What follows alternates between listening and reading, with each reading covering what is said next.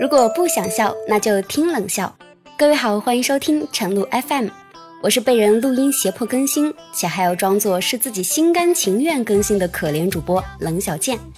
此处可以来点稀稀拉拉的掌声。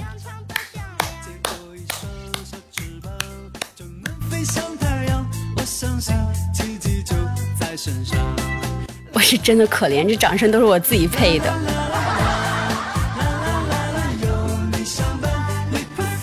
有个词儿啊，叫人心不古。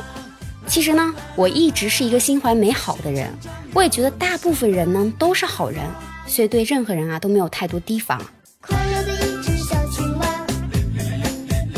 小时候呢，我的梦想是去看看黄果树瀑布，书上不是老提嘛，对吧？我爸说瀑布有啥好看的呀？你下楼待着，我待会儿给你展示一下。我下楼待了一会儿啊，听见我爸叫我，然后我一抬头。哗的一盆水泼下来了，从此我对瀑布就幻灭了。那为啥提到人心不古这个词儿呢？林涛啊是我好朋友，我一直觉得她是一个特别单纯的妹子，但是万万没想到，她在诱导我说出更新节目之后啊，竟然拿手机录音做成凭证来威胁我。好吧，我决定以后和人交流的时候。都用手比划了。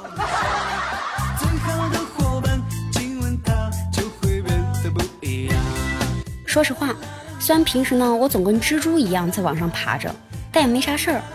聊天的几个人啊，基本都是固定的。偶尔呢，我爸会问我一些字儿怎么写，我妈呀则一声不吭的就给我发视频电话。提到我妈，就想起前阵子看的一部电视剧《少年派》。那现在呢，给大家来段音频，现场感受一下，让你们见识一下我妈的威力。林妙妙，你看看你这二道毛，不男不女的，你看你那头发帘厚的挡着眼睛，你能看到你的前途吗？你不会拿个发卡别上去啊？高中生了还别个 Hello Kitty，穿衣服实用第一位。你确定吗？谁看你？哎，你吃饭洗手了吗？洗手都不做，你知道吗？打肥皂两次，搓手一分钟。我洗啦。这么快，你甩什么甩呀你？年轻的你不该慌。今天拉大便了吗？赶紧拉啊！你准备在马桶上生根吗？一看书就上厕所，脑子难道跟括约肌相连吗？我从今天起绝食。哎呀，好有出息的。之后都备齐了要零花钱干嘛？成绩踏实稳重，学生样。她就是个杀人不见血的女魔头。少惹你妈！在我年轻的时候。当然，我现在也很年轻啊。换个词儿说，在我还少不更事儿的时候，我妈也是这么凶残的。男孩子可能从小烦恼比较少，比如说顽皮一点，大人就说男孩子嘛就是应该皮一点。但咱们女孩就不一样了，你顽皮一点，说你没有女孩子的样子；你文静了吧，说你闷得跟下雨天前兆一样。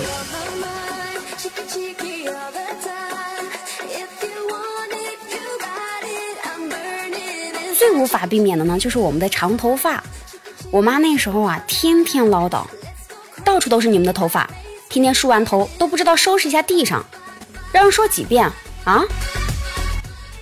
我爸呢是最见不得我们披头发的，一看见我们披头发就说，天天披头散发，邋里邋遢的，一点都不利索，把脸清清爽爽的露出来不行吗？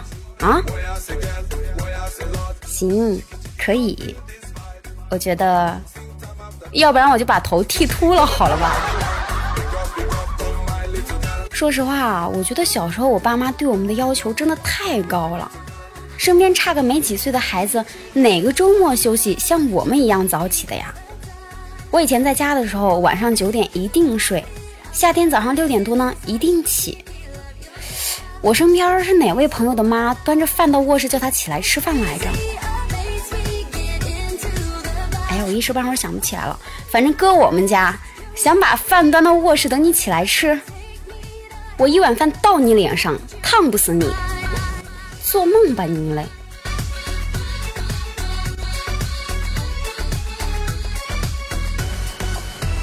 说实话，我真心觉得父母是这个世界上一种非常神奇的身份。就拿起床、睡觉、出门这种小事来说吧。如果太阳打西边出来，早上六点我自个儿爬起来了，我爸妈就特别担心，就是害怕我精神压力太大，导致我睡眠不足。说，哎，你又不是个老年人，你咋还没觉睡呢？那如果我起来晚了呢？隔着卧室的墙，我就听见爸妈在外面嚷嚷：“每天怎么睡得跟个猪一样啊？”晚上八点困了就睡，爸妈就说：“你咋睡这么早啊？”那如果十一点还不睡呢？就说：“哟，你觉得自个儿还年轻呢，还不睡等着成仙啊？”出门吧，就说只知道在外面疯，能不能在家里踏实待几天啊？我宅家里吧，说一把年纪了，你天天还窝家里白吃白喝，都不知道出门见见太阳。那好不容易出个门回来晚了，又说哟，你回来啦，原来你还知道家在哪儿呢。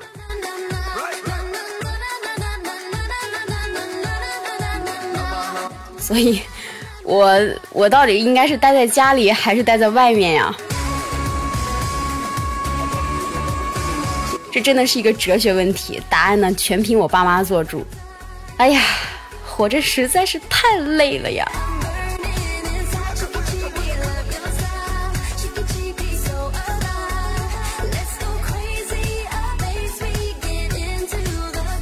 俗话说，不是一家人不进一家门但这话呀，真的经不起推敲。很多时候，我是真的不晓得爸妈想表达啥。比如我妈叫我去拿个东西，她会说：“哎，你去厨房把那个啥拿来。”那啥？就那个啥呀？算了，我自己去。拿个东西都指望不上你。不是，那啥到底是哪个啥呀？那如果反过来，要是我问我妈拿一个东西，比如……妈，你看见我帽子没？我妈就说：“不就在那儿吗？”啊，在哪儿？那你还没看见吗？他都喊你名字了，你还想他自己跑你头上戴着吗？我真的冤枉！我帽子他喊我了吗？我真的啥也没听见呀！再比如啊，我撞碎了一个杯子，我妈就说：“多大个人了呀，走路都不长眼睛。”那万一是他摔碎了一个杯子呢？他就说：“多大的人了呀，自个儿杯子都不知道放好，放这边边是找着被人撞吗？”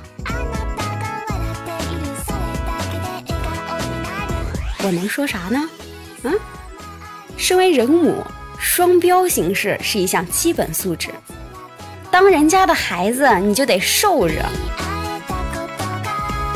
我平时饭量就不大，因为我们家的碗儿从小就不大。后来还是怕姐夫吃不饱，又不好意思盛第二碗，才改成大碗的。那对我而言呢，吃饭是一件嗯非常痛苦的事情。吃一点吧，我妈会说：“你是不是觉得不好吃啊？天天费劲给你们做饭，你们还嫌东嫌西的。那下次你们自己做好吧。”那我要是多吃两碗吧，我妈就吃这么多，平时钱是不够花，饿着了。你看你这个脸，比大盘鸡还大，还吃这么多。我我真的不知道说啥。我妈做饭的时候啊，没有人陪着她，她觉得委屈，觉得自己一个人干活很辛苦。要是有人陪着她吧，就觉得你待厨房里碍手碍脚还碍眼。总之哪哪看着都讨人嫌。有一次我妈让我拿俩鸡蛋过去，我就屁颠屁颠的去了。结果我妈说。让你拿俩你就拿俩，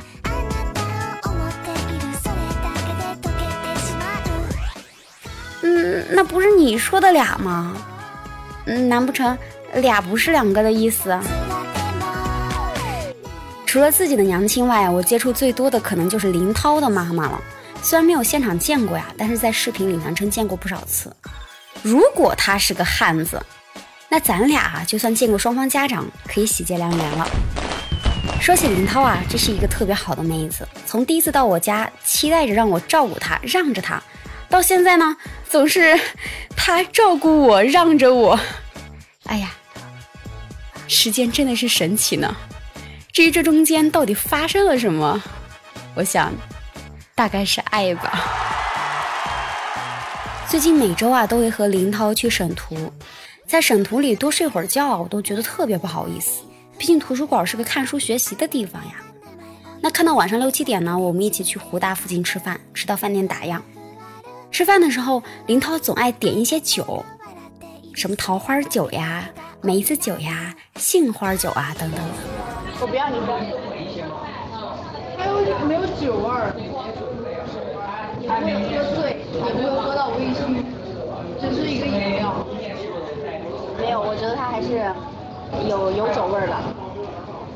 你一个年纪轻轻的一个小学生，天天沉迷于喝酒，谁教你的这种不良陋习啊？你呀，我啥时候教你了啊？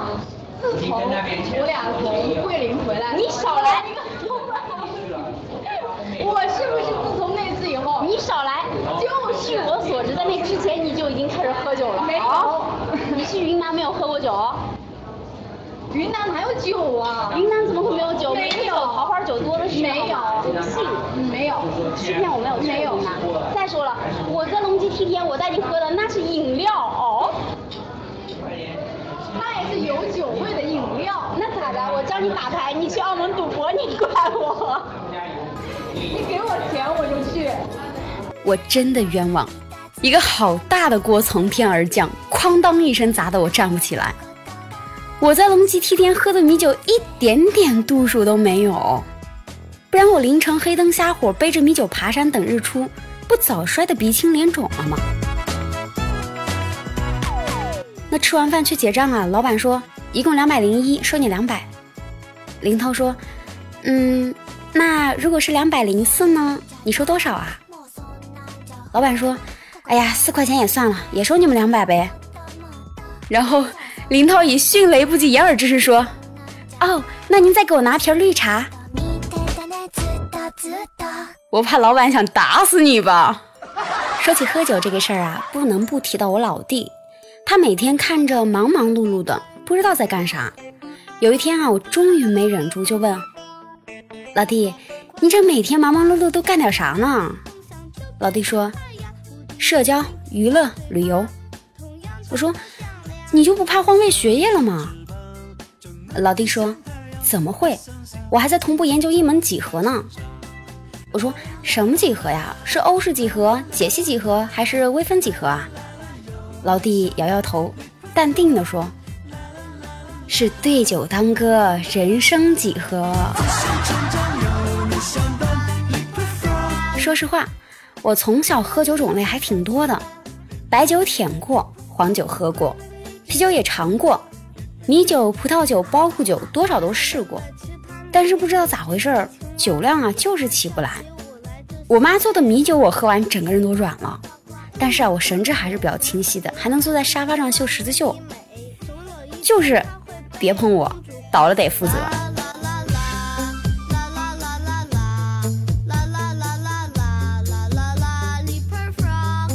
有一次啊，我去医院打针。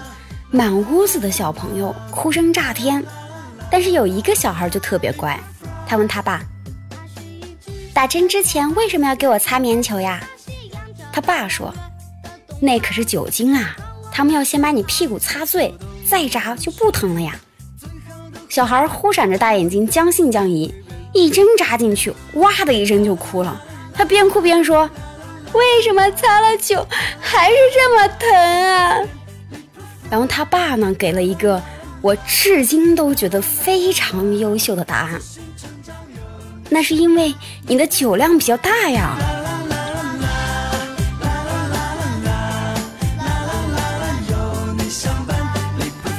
说起黄酒啊，大部分人都会想起绍兴黄酒，毕竟这是鲁迅大大的名人效应啊。其实，在我的家乡十堰呀，还有另外一种好喝的黄酒，叫做房陵黄酒。不夸张，这黄酒啊比绍兴黄酒还要早四百年，至今盛产不衰。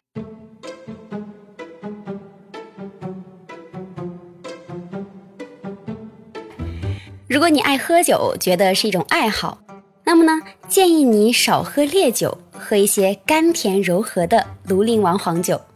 这种酒呢，醉得慢，醒得快。我有一同事啊，特别好玩，经常私下跟我抱怨说。我都给领导送过礼了，为什么还找我毛病啊？我特别好奇，我就问他说：“你啥时候送的呀？都送了点啥？”同事一脸无辜：“就清明节啊，送了点鲜花，还有元宝巧克力什么的呀。”我啪一巴掌打在他肩膀上：“你这不是找死吗？啊？可不是找死吗？想要职场人脉好，庐陵王酒少不了。很多人觉得黄酒是一种土味比较重的地方酒，包装印象呢还留在九几年的塑料袋包装以及后来的胶糊包装，其实早就改了。对我这种外观党来说呀，咱们实验房线的庐陵王酒真的是非常好看。有的包装呢是古朴手镯的，有的呢是清新文艺的，还有的呀是时尚酷炫的。不论什么节日送给什么人，都能够找到适宜的包装。那同事听我说完啊，瞅着我落在他肩膀上的手说：“疼。”这我就不开心了。我一个妹子打你能有多疼啊？同事说：“不是，我不是说你打的我疼，我是说，我心疼。”我一下子就有点羞涩了。莫非？他是心疼我打他手疼，于是我老脸一红，你个大老爷们儿真的是烦人，我手不疼的啦。结果我同事愣住了，不是，我是说，你说的那个酒，看包装感觉有点贵，我是心疼钱，吓老子一跳。我一听，感情我是自作多情了呗，瞬间面上有点挂不住了哈，然后就吼了他一句。你他妈倒是去看看价格再说话呀！小黄底五十八一瓶儿，喝完了还是逼格装饰物，一分钱两分货，你还嫌弃？你这么抠，难怪是个单身狗啊！说实话呀，我的听众中啊，实验朋友占比非常小。那如果其他的朋友想来咱们实验玩呢，除了推荐你去爬一下武当山，休假天数多的话呢，还可以去房县看一下。房县呢，它是紧邻神农架的。夏天的野人洞、野人谷呢，是天然的避暑景点。如果你对我在前面提到的庐陵王酒感兴趣，那么呢，可以刚好去参观一下庐陵王酒庄。仙山秀水不必说，整个酒庄的唐风仿古园林建筑非常适合拍照。当然，我觉得最好玩的部分啊，要数个性定制了。毕竟独一无二的你，配得上独一无二的包装设计啊。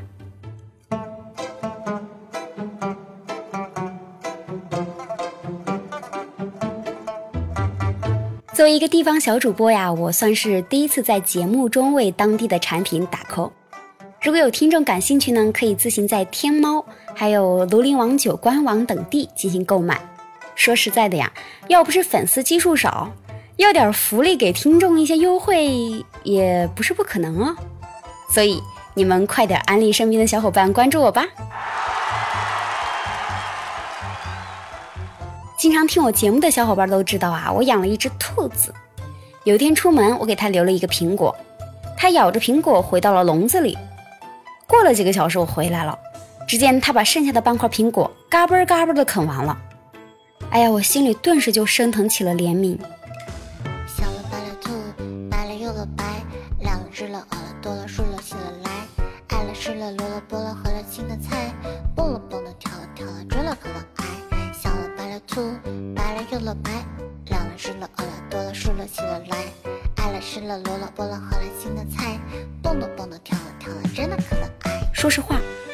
我这小兔子啊，真的特别没有安全感。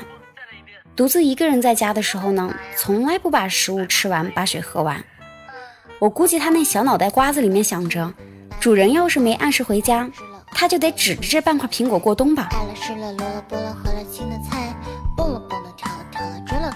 结果我室友来了一句：“不是，他本来打算留着晚上吃的，没想到你回来这么快，怕你抢了去，所以就赶紧自个儿吃了。啥啥玩意儿？我在你们心里原来就是这样子的人吗？啊？”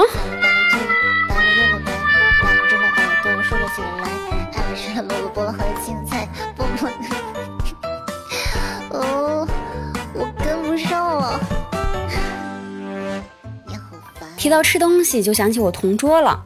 他最近呢报了一个瑜伽私教，说是要努力的减肥。有一天我点了一份凉面，肉丝儿和青椒被拼成了蝴蝶的图案。总之啊，看着特别有食欲。然后我就拍照给我同桌看，想馋一馋他。结果同桌说：“我一点都不想吃。”我说：“为啥呀？”他说：“我想象了一下，就完全吃不下去了。我说：“你想啥了呀？”他说：“你想啊，这份面肯定是在大热天的厨房里做的。一个满脸油光的胖厨子，一边擦汗一边抠鼻孔，一边用手给你拼了这个蝴蝶图案。”行了行了，你别说了，我不吃了还不行吗？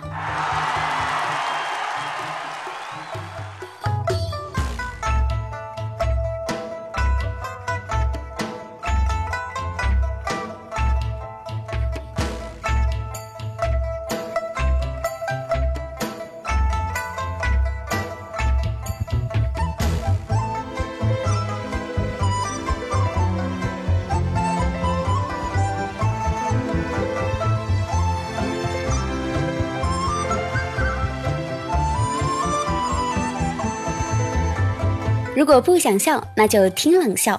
这里是晨露 FM，我是一心想着完成七月节目任务的主播冷小贱。那下期节目我们不见不散呀，拜拜。